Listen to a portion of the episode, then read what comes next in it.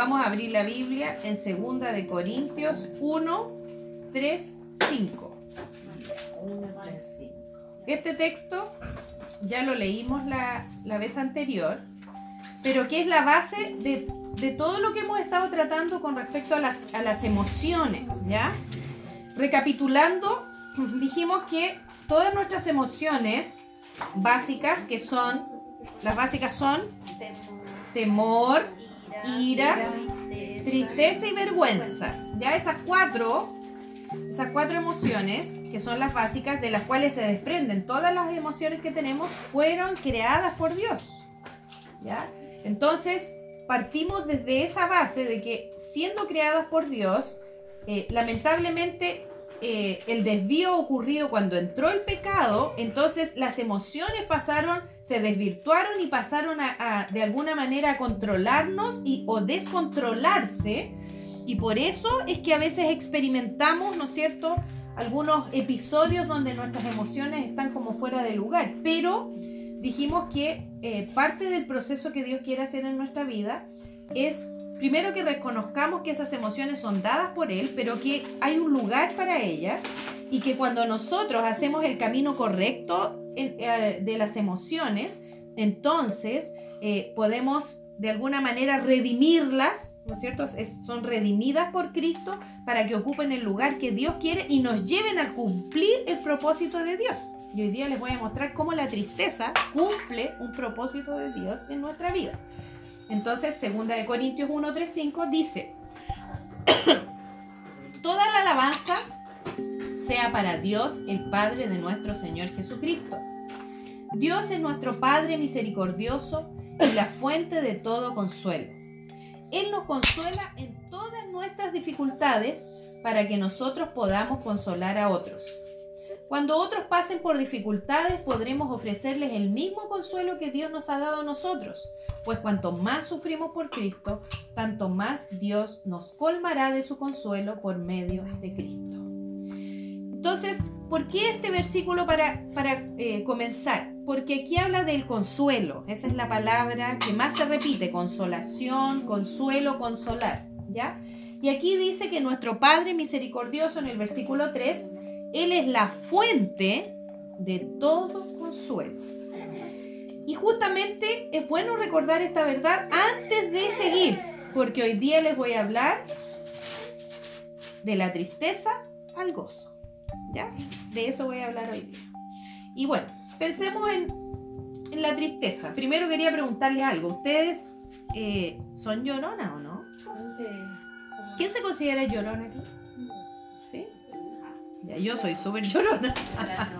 yo lloro, yo lloro bastante, a pesar de que ustedes me deben ver así como una persona muy fuerte, pero yo soy muy sensible y bastante llorona. Eh, pero es verdad que, hay momentos en que eh, obviamente uno no se permite llorar. ¿ah? Y eh, preparándome para, decía, hoy qué increíble como uno no, no sabe esto y a veces no lo maneja de la manera apropiada. ¿ya? Eh, hay varias palabras que describen esta emoción de la tristeza. Por ejemplo, el dolor. ¿Sabían ustedes que el dolor es una palabra asociada a la tristeza? El duelo también es una palabra que se asocia con la tristeza. La pena, ¿no es cierto? Que nosotros aquí en Chile usamos pena y ustedes usan vergüenza para pena, ¿no es cierto? Dicen, ay, qué pena, es como qué vergüenza. Pero nosotros cuando decimos pena estamos hablando de tristeza, ¿ya? La depresión también, la angustia, y, justo ahora, pues yo no la anoté, pero justo ahora me acordé de una palabra bien chilena, que es el bajón. Ah. Estoy bajoneada, decimos nosotros, ¿cierto? Bajoneada es triste, ¿cierto? Eh, pero quería como diferenciar algunas, ¿ya? Porque digamos que la tristeza es eh, la, la, mejor definición de tristeza, ¿saben cuál es? Es la emoción que nosotros sentimos o con la cual respondemos a la pérdida de algo. ¿Ya? Ahora, lo interesante es que eh, lo que perdemos no necesariamente aquí se refiere a perder a una persona, ¿ya? Pero puede ser, no, no se refiere solo a la muerte, a de perder a alguien, pero cada vez que perdemos algo, sea una expectativa, sea un sueño, sea... bueno. Guau, guau. Se, Vamos sal- a comerciales. se salvó comerciales, se salvó todo de caer. Mejor suban el mantel, po, porque manteles cerca de los niños no es, no es No es bueno. recomendable. Ya. Entonces, lo Tan que les estaba que diciendo. ¿Cuál era lo último? Ah, ya. Eh, puede ser una situación, por ejemplo, cuando tú pierdes, por ejemplo, la estabilidad o la paz o la seguridad en un área, todo eso puede provocar tristeza. Y eso, y, y es interesante porque cuando estudiaba esto decía, oye, es verdad. A veces nosotras las mujeres no sabemos, por ejemplo, oye, ando bajoneada y no sé por qué. Pero si tú miras hacia atrás, tú te vas a dar cuenta que puede ser que en tu corazón haya esa sensación de haber perdido algo, ¿ya? Eh, y entonces la tristeza es la respuesta a la pérdida de algo. Ahora, el dolor, mira qué interesante, es más profundo que la tristeza, porque está asociado al proceso de la tristeza cuando ya pasa el tiempo, o sea, cuando ya tú ves, y por eso que es, más profundo, cuando tú ves que ya no recuperaste eso, y está pasando el tiempo y, se, y sigue esta situación que en el momento era como reciente lo perdí y me dio tristeza, pero ahora esto permanece en el tiempo, ahí ya se transforma en dolor, es más fuerte. Entonces el dolor es como la tristeza, pero que, que sigue en el tiempo, ¿ya? Avanza. Y el duelo o el luto, como le llamamos nosotros, eh, podría describir como todos los procesos internos y externos que nosotros atravesamos para responder a estas pérdidas. ¿Entiendes? Entonces el duelo no se siente solo eh, cuando nosotros estamos hablando de perder a una persona, también de perder cualquier cosa en nuestra vida. También pasamos por el duelo. Ahora, ya que nuestro Dios, como leímos en 2 Corintios capítulo 1, es un Dios de consuelo, fíjate que lo más interesante, no sé si ustedes sabían esto que yo les voy a decir ahora, pero yo lo descubrí hace años atrás, es que el diseño del Señor para manejar la tristeza, ¿saben cuál es? Llorar.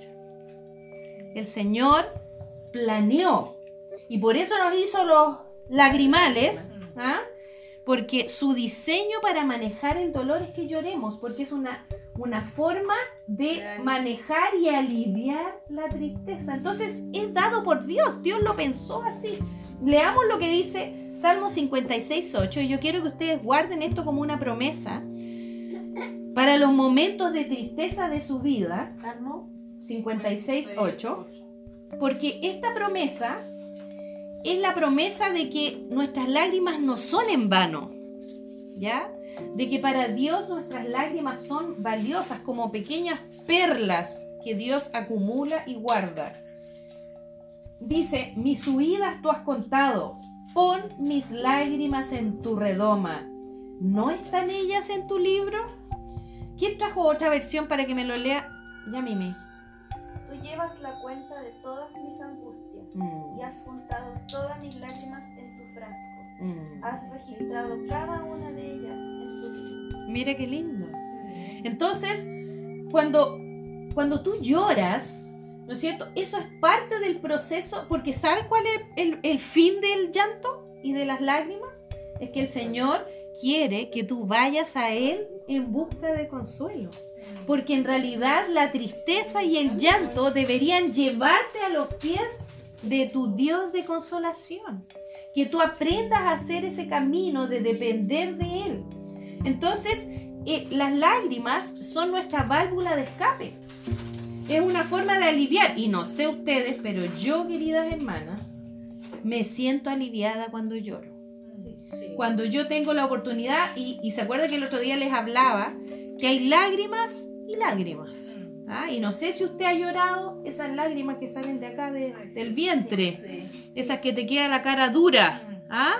que son lágrimas profundas de dolor, porque parece que vienen de lo más, de, de las entrañas, ¿cierto? Pero esas lágrimas que son tan profundas, a veces son las que lavan nuestra alma, las que nos limpian y alivian un poco esa carga de dolor y de tristeza que a veces uno lleva por años por alguna situación específica de pérdida. Y qué lindo saber por esta promesa que no son en vano y que el Señor las tiene todas ahí, ¿no es cierto? guardaditas y sabes, mira esta lagrimita que derramó Esther, fue por esto. Y este propósito cumplí yo en su vida con estas lágrimas. Yo siempre decía que yo, yo he llorado tanto en mi vida que el Señor debe tener galones, no frasquitos.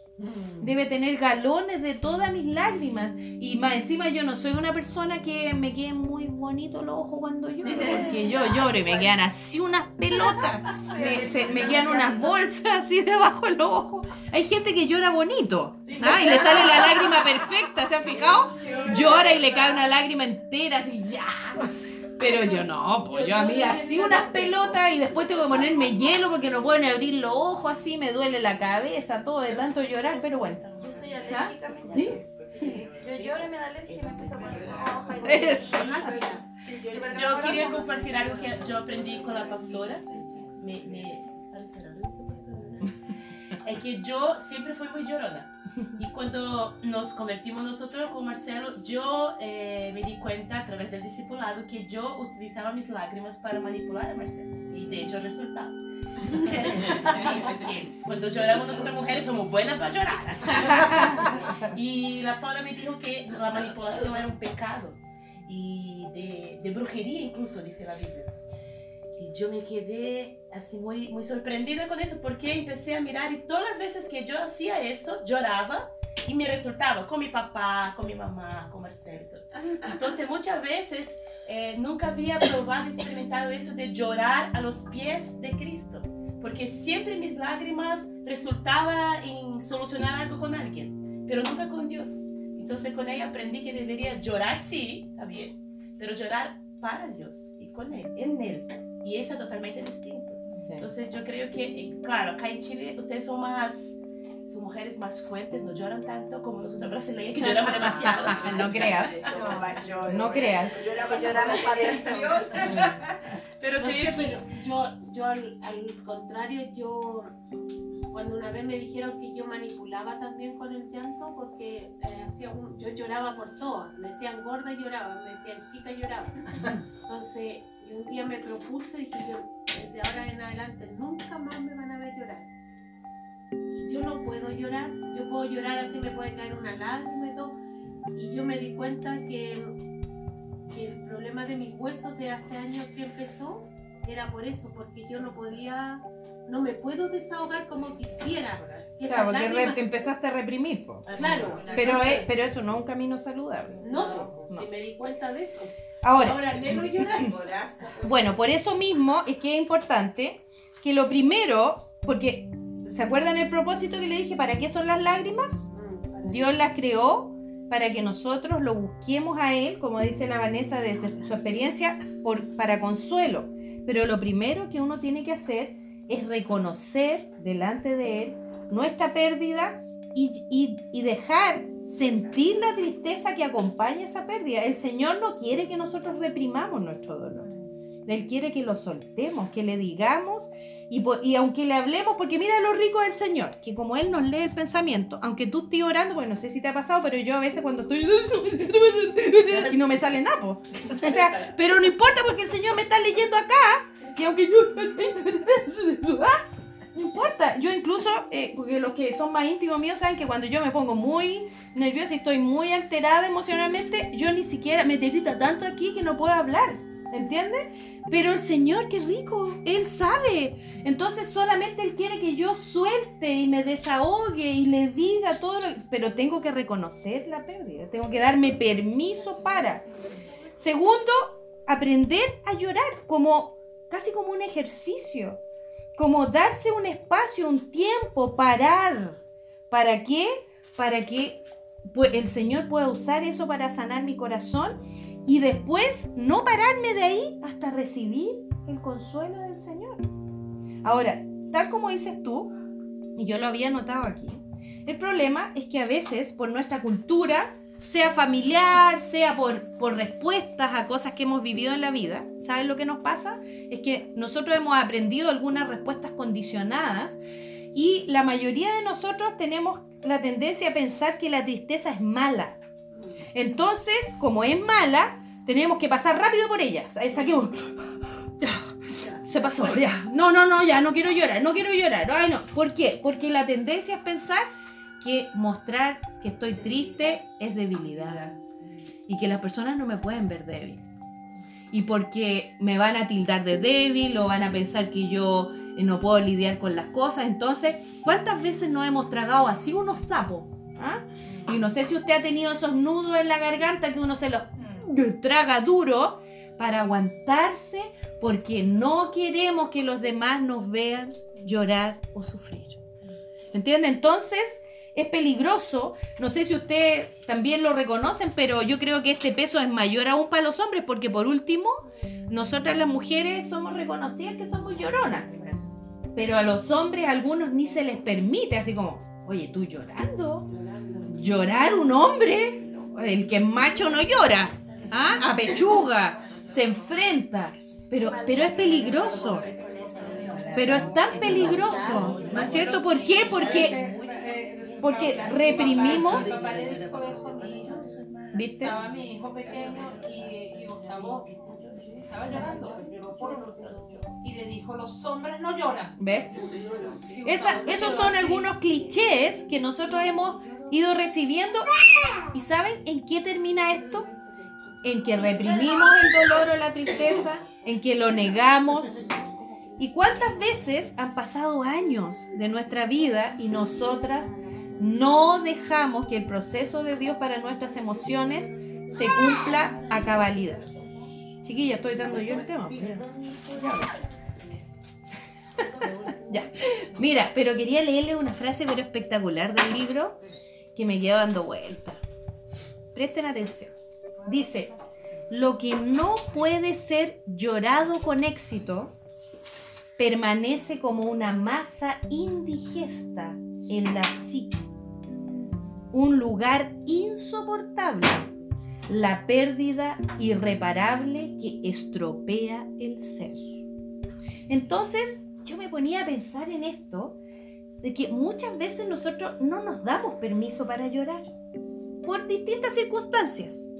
Pero aquí decía, si tú no vives el proceso de, de llegar hasta el punto del consuelo total y completo del Señor en cualquier área de tu vida donde haya habido pérdida, ¿sabes lo que va a pasar? Eso se va a quedar ahí. Y, y después se te va a manifestar de otras maneras. En algunos se manifiesta en enfermedades en el cuerpo. ¿Ya? Y en algunos se manifiesta en enfermedades en la mente. Entonces es necesario vivir los procesos. Porque al final nosotros estamos tratando de controlar algo que Dios nunca quiso que nosotros controláramos. Entonces debemos llorar, debemos dejar que nuestro, nuestro proceso de consuelo venga completo. Y yo les voy a dar algunos tips antes de pasar, porque yo les dije que hoy día les iba a hablar de la tristeza al gozo. Antes de pasar al- a, la- a eso, quería decirles que el camino es el mismo que le di para las otras dos emociones. ¿Quién se acuerda cuál es el camino? Y la Vanessa lo acaba de recordar. Ir a los pies de Jesús. Ir a los pies de Jesús, la charla, la conversación con Jesús, la intimidad con Jesús. Ir. Y la palabra clave que se las he repetido y se las voy a volver a repetir es en honestidad, en sinceridad, abrirle el corazón a Jesús. Decirle, Señor, estoy mal, tengo pena, por esto, por esto, por esto y por esto, por esto. Incluso, a veces puede que tengas tristeza con el Señor. Tiene que darte permiso. Porque a lo mejor uno dice, no, es que no puedo pensar así, no, es que no puedo sentir lo que siento. No, el Señor dice, hija, dime. Pero Señor, es que estoy pensando mal de ti. Y el Señor dice, dime, llora, dime lo que está pasando en tu corazón, no tengas temor. Y fíjense, ¿ustedes han leído los salmos en la Biblia?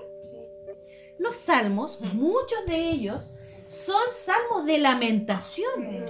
Pero miren, el autor lo presenta como un camino para el consuelo. Él decía, aprenda usted a hacer el proceso de escribir salmos de lamentación. Escriba, escriba sus quejas, escriba su dolor, escriba su tristeza, escriba lo que ha perdido. escriba lo que le duele, porque dice que esa es una forma de decirle al Señor, y él decía, después de que lo escriba, eh, no solamente léaselo al Señor en oración, pero dice, léaselo a un amigo, una amiga.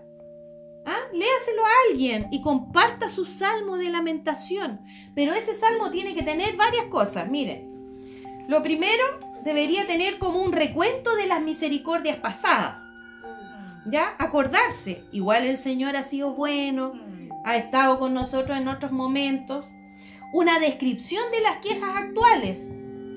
Además, un clamor por liberación. Líbranos, Señor. Ten misericordia. Ayúdame, Señor. Ayúdanos, Señor. Una expresión de confianza en Dios. Porque tú eres fiel, porque tú no nos has abandonado hasta hoy, porque tu palabra dice esto. Promesas del Señor y un tiempo de adoración. Si escribimos un salmo de lamentación así, es una buena terapia y un buen ejercicio para poder, eh, digamos, liberar nuestra alma de todas las tristezas. Vamos a abrir un salmo de lamentación, Salmo 44. A ver, si- ¿qué te faltó uno? No, me estaba acordando de un salmo que leí que empezaba así, que yo lo leí un tiempo que estaba ¿Ya? Que me, ¿Te me ayudó? sentía- me sentía tan identificada. Porque decía, que decía todas mis noches inundaba mi, mi almohada con mi lágrimas. Sí, sí. Y yo sí, yo sí, pues la verdad, si yo dejaba la media ay. Ahora, fíjense en este salmo. Mira, si ustedes ven, tiene, tiene algunas, eh, algunas de las cosas que yo le dije. Un recuento de las misericordias pasadas. ¿Ven? Mire.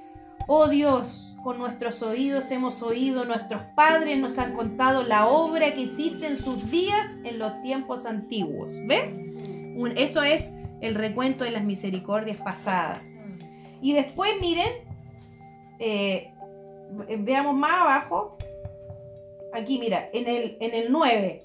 Ahí, ahí entró como en la oscuridad. ¿ah? Mire, mire lo que dice. Pero nos has desechado y nos has hecho avergonzar y no sales con nuestros ejércitos. Nos hiciste retroceder delante del enemigo y nos saquean para así los que nos aborrecen. ¿Se fija? Entonces ya ahí cayó en la parte de las quejas. El 11, nos descuartizaste. No. Eso, nos entregas como ovejas al matadero y nos has esparcido entre las naciones. Entonces, eh, es fuerte, es fuerte. Pero mira que, ¿dónde está la promesa? A ver si la encuentran más adelante. Mucho más adelante. Hay una promesa. ¿Quién encuentra una promesa ahí? Más al final, más al final. Sí, muy bien. En el 21, ¿qué dice? ¿No demandaría Dios esto? Porque Él conoce los secretos del corazón. Ahí está la promesa, ¿ven? Y hay, bueno, hay un clamor. Fíjate en el 23. Despierta, ¿por qué duermes, Señor? Despierta, no te alejes para siempre. ¿Por qué escondes tu rostro y te olvidas de nuestra aflicción y de la opresión nuestra? Ahí está el clamor. ¿Se dan cuenta? Entonces, así, este es un buen ejercicio. Eh, escribir, ¿no cierto?, nuestro, nuestro lamento, ¿no es cierto?, este salmo de lamento y de alguna manera eh, ahí vertir y, y- y- y- y dejar toda esta emoción negativa, todo lo que nos está pasando en nuestra alma. Pero la respuesta y el camino es que Dios desea transformar esta tristeza, este dolor en gozo. Y vamos a leer algunos textos que hablan sobre eso. Mira, en el Salmo, un poquito después, en el Salmo 51, 12, ¿qué dice? Salmo 51, 12, ¿quién me lo puede leer? Vuélveme el gozo de tu salvación Mm. y espíritu noble me sostén. Eso, entonces restitúyeme el gozo de tu salvación y sosténme con un espíritu de poder. El Salmo ahora 87, ¿qué dice? Salmo 87, 12. 87 ahora. ¿Lo encontraron? Sí. ¿Qué dice? Oh Dios de los ejércitos, Mm. restauranos, haz resplandecer tu rostro y seremos sanos. Mira, restauranos, Señor, restauranos. Salmo 30, 11, ¿qué dice? Salmo 30, 11. Esta es una canción. ¿Quién se la sabe? Baile. Desataste- mi sil- mi silicio ¿Mm? y me ceñiste de alegría. Eso, desataste mi silicio, que eran las cenizas, como ellos demostraban el pesar, ¿no es cierto? Y dice, y me ceñiste de alegría. Y ahora leamos Isaías 61.3. Isaías 61.3. ¿Qué dice? ¿Quién lo encontró? 61.3 Yes. a ordenar ¿Mm? que los, que los afligidos de Sión se les dé gloria en lugar de ceniza, óleo de gozo en lugar de luto, manto de alegría en lugar de espíritu angustiado, y serán llamados árboles de justicia, plantíos de Jehová para la gloria suya. Si se fijan, los versículos anteriores habla del ministerio de Jesús, pero interesante que dice que aquí que él ha sido enviado para conceder a los a los afligidos, ¿no es cierto?, de Sión, dice que se les dé gloria en lugar de ceniza, de nuevo la ceniza como el pesar, ¿no es cierto?, la tristeza, óleo de gozo en lugar de luto, manto de alegría en lugar de espíritu angustiado, y serán llamados árboles de justicia, plantío de Jehová, ¿no es cierto?, para gloria suya. Qué lindo, qué lindo saber que el propósito de Dios es restaurar nuestro gozo. Él quiere transformar esa tristeza, que es algo que Él ha puesto como una alerta, ¿sí? ¿No es cierto? Que la tristeza en realidad es como la lucecita del auto que se te prende para que tú lo lleves al, al mecánico. La tristeza es la alerta del Señor para decirte para y ven a buscarme, ven a, liberar tu corazón conmigo, ven a llorar a mis pies, ven a soltar tu, tu tristeza. Eso es, entonces no es mala la tristeza, es una señal de nuestro corazón para que vamos a los pies de Cristo, porque Él es el único que puede transformar eso, ¿no es cierto?, en aquello que Él espera. Ahora, ¿qué es lo que es el gozo? Y eso se los dije algunas clases atrás cuando hablamos del fruto. ¿Se acuerdan o no? Sí. Una parte del fruto del Espíritu es el gozo. Entonces podríamos decir que el gozo no puede ser algo que nosotros podamos escoger por nuestra voluntad y esforzarnos. Si tiene que ser el fruto de un estado, un estado de espíritu, ¿entienden o no? De nuestra relación con el Señor.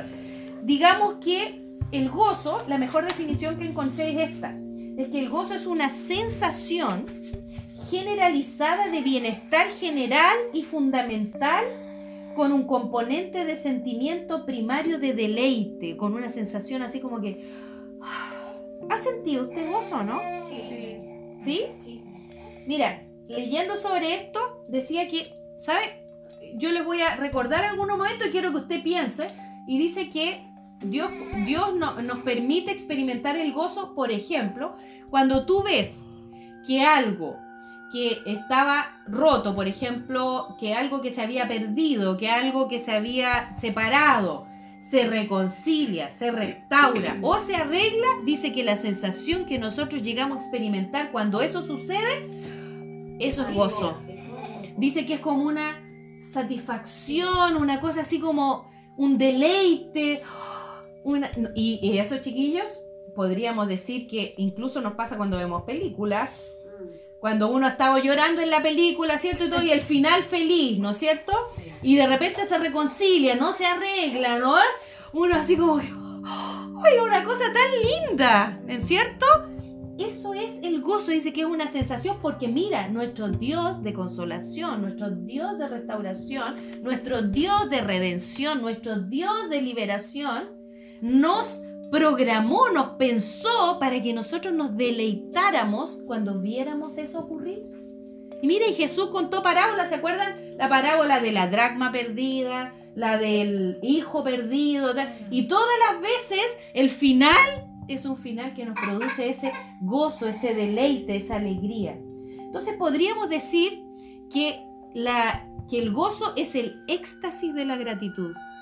Cuando uno llega así como el clima y dices, ¡ay, qué rico, qué alegre! Y saben que el autor también decía que cuando uno está en comunión y experimenta el hecho de, estar en comunión, en una rica comunión con hermanos, dice que uno también ahí experimenta gozo. Y eso explicaría por qué a uno le gusta y como que se hace un vicio venir para acá y estar acá.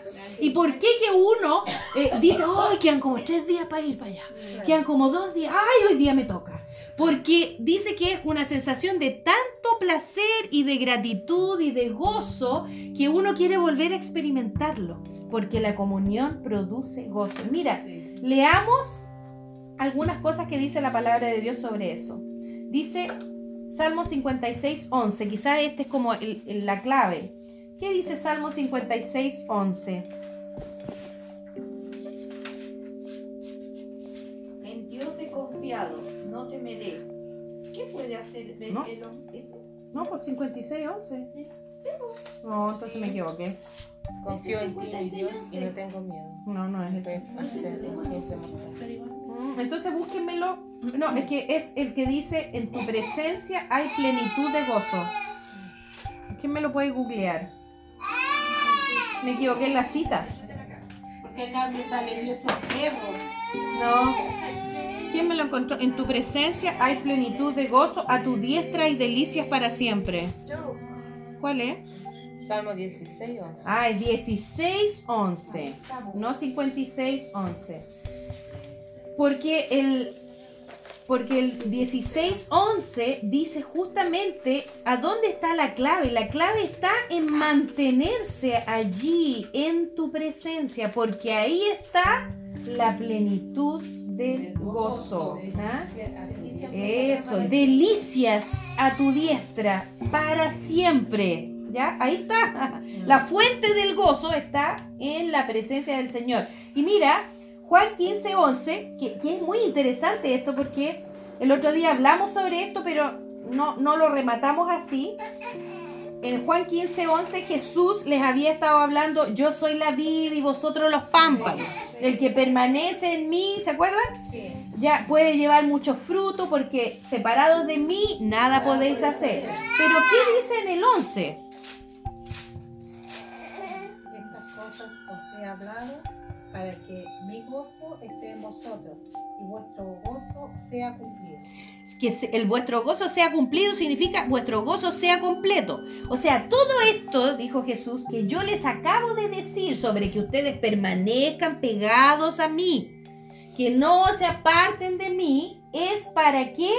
Para que mi gozo esté en ustedes y sea completo. El deleite sea completo, como decía en el Salmo 16, 11. Entonces, mira qué interesante. ¿Dónde está? allá. A ver, léelo. La NTV va más allá porque dice, he dicho estas cosas para que se llenen de mi gozo. Mm. Así es, desbordarán de gozo. desbordarán de gozo. Entonces, mira qué interesante que la, la fuente del gozo verdadero está a los pies de Jesús. Allí está, pero para eso tenemos que permanecer en Él. Y quiero terminar porque eh, creo que para alcanzar a hacer lo que quiero hacer, eh, con Filipenses 4:4, que es una orden que nos deja el apóstol Pablo. Es cortito el versículo, pero es potente. ¿Qué dice Filipenses 4:4?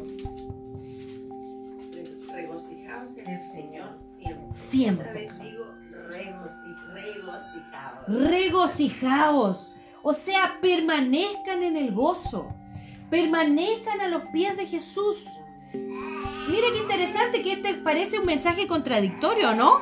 Porque acabamos de decir que eh, soltemos la tristeza. ¿No dijimos eso? Llora tu tristeza. Pero el Señor te está diciendo, haz el camino correcto para tu tristeza. La tristeza yo la permití en tu vida para que tú vengas a mis pies y yo te consuele. Yo te voy a consolar, pero después tienes que permanecer en mí para que yo te llene de mi gozo. Y el gozo, queridas, va más allá de la felicidad porque no es la felicidad que el mundo ofrece. No, no, no, no. La felicidad pasajera dura un ratito, ¿no es cierto? Y, y es como una sensación de placer momentáneo, pero se fuma. Pero el gozo es algo tan profundo que incluso tú puedes sentirlo en medio de tribulaciones. Estando en medio de una tempestad, puedes tener gozo, pero ¿a dónde se experimenta el gozo? Las, la planta de los sellos. Sí, pegada con Él. Amén. Entonces, pero hermana, quiero terminar diciéndoles algo. Que el gozo en realidad es un don, es un regalo, pero el regalo es permanecer a los pies de Cristo. Y mi desafío para ustedes es que lo más difícil es esa palabrita, permanecer. Porque todo, todo hoy en el mundo, en nuestra vida, y el enemigo lo ha hecho así, está configurado, planeado, pactado y, co- y configurado para qué? Para apartarnos de la comunión con el Señor. Nos llenamos de pega, nos llenamos de problemas, nos llenamos de cosas, todo, pero el fin es el mismo, sacarnos de los pies de Cristo, para que no tengamos tiempo. No tenemos tiempo para llorar, no tenemos tiempo para orar, no tenemos tiempo para hablar con Jesús. Y piensen, ya hemos hablado de tres grandes emociones y todas reconocemos que las sentimos. Pero el problema está en que no damos el tiempo para vivir los procesos que Dios quiere.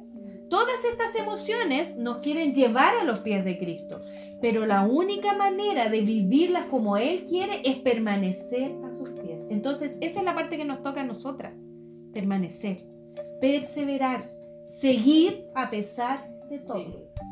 Entonces, yo quiero que ahora nosotras podamos tener este último tiempo de oración y lo vamos a hacer